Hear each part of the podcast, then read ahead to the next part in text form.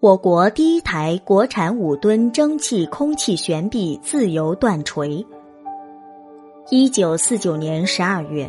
我国第一台国产五吨蒸汽空气悬臂自由断锤在沈阳重型机器厂试制成功。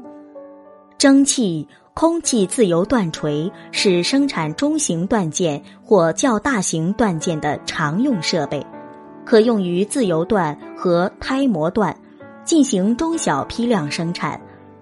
蒸汽空气自由断锤利用零点六至零点九兆帕的蒸汽或压缩空气驱动，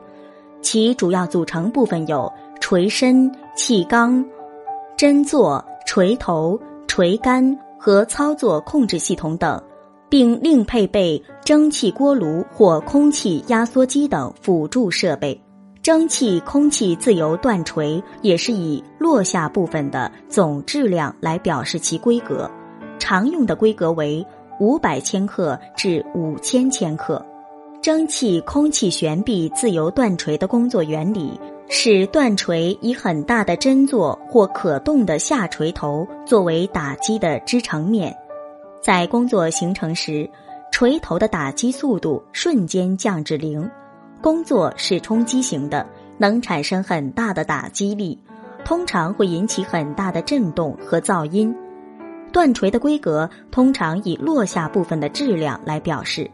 但因它是限能性设备，其确切的性能参数应是打击能量。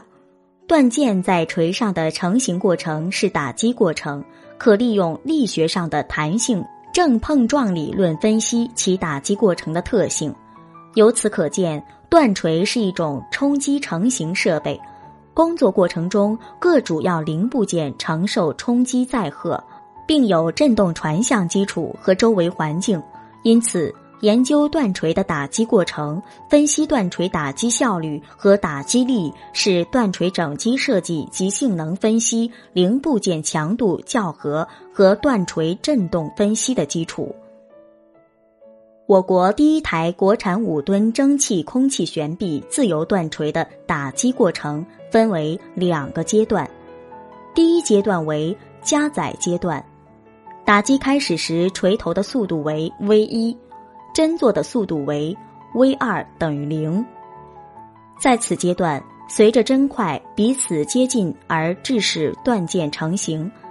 第一阶段结束时。锤头和针座达到一致的下沉速度 v，这时断件变形最大，针座及基础下沉，落下部件的动能转化为断件的塑形变形能，锤击系统内部的弹性变形能和系统运动的动能。对击锤上下锤头相互靠拢，这能改善打击时钢带的受力状况。第二阶段为卸载阶段。第一阶段末，锤击系统所具有的弹性变形能在第二阶段释放，导致打击终了后，锤头和针座或上下锤头的反向分离，其速度分别达到 U 一和 U 二。此时，二者开始分离，有针座锤针座以初速度 U 二的初速度打击基础，严重的地面冲击震动由此产生。无针座锤上下锤头是在空中堆积，地面上基本上无冲击震动。断锤的打击力断锤是限能量的断压设备，它的主要性能参数是落下部分的打击能量，但是对其可能产生的打击力亦应有其度量准则，以满足断锤零件的强度校核。模具承压面的确定及正确选用和使用设备的需要。我国第一台国产五吨蒸汽空气悬臂自由断锤属于蒸汽空气锤。断锤的种类通常按驱动形式将断锤分为以下四类：首先是蒸汽空气锤，以来自动力站的蒸汽或压缩空气作为工作介质。通过滑阀配气机构和气缸驱动落下部分做上下往复运动的断锤称为蒸汽空气锤。工作介质通过滑阀配气机构在工作气缸内进行各种热力过程，将热力能转换成断锤落下部分的动能，从而完成断件变形。其次是空气锤，空气锤有工作缸和压缩缸，两缸之间由悬阀连通，其工作介质也是压缩空气。它在压缩活塞和工作活塞之间仅起柔性连接作用。电动机通过减速机构带动曲拐轴旋转，驱动压缩活塞做上下往复运动，使被压缩的空气经悬阀进入工作缸的上腔或下腔，驱动落下部分做向下运动进行打击或回程。第三类是机械锤，由电动机驱动，靠机械传动提升锤头的断锤，统称为机械锤。它是一类主要依靠重力未能实现断件变形的单作用落锤，根据连接不同，分为夹板锤、弹簧锤和链条锤，最后是液压锤。液压锤是以液压油为工作介质，利用液压传动来带动锤头做上下运动，完成锻压工艺的锻压设备。分气液和纯液压两种驱动形式。气液驱动原理为，在工作前先向气腔一次冲入定量的高压气体，借助于下腔压力的改变，对定量的封闭气体进行反复的压缩和膨胀做功，使锤头得到提升和快速下降，进行断机。其工作特点是油腔进油，锤头提升；油腔排油，锤头下降，并进行断件成型。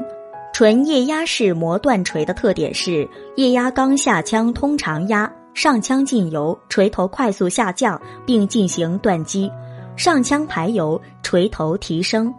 以蒸汽为动力的断锤能源效率极低，一般不足百分之十；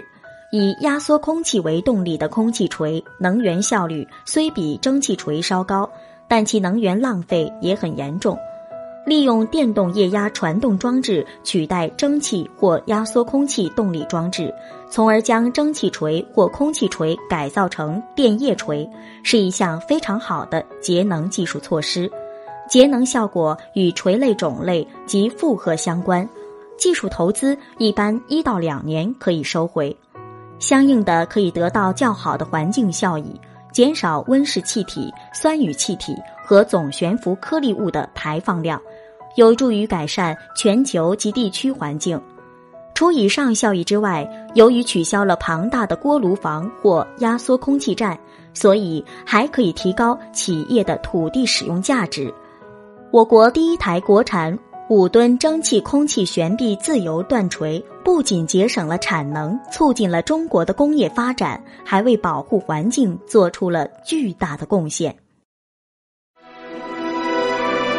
本节目由文化和旅游部全国公共文化发展中心与国家图书馆联合推荐。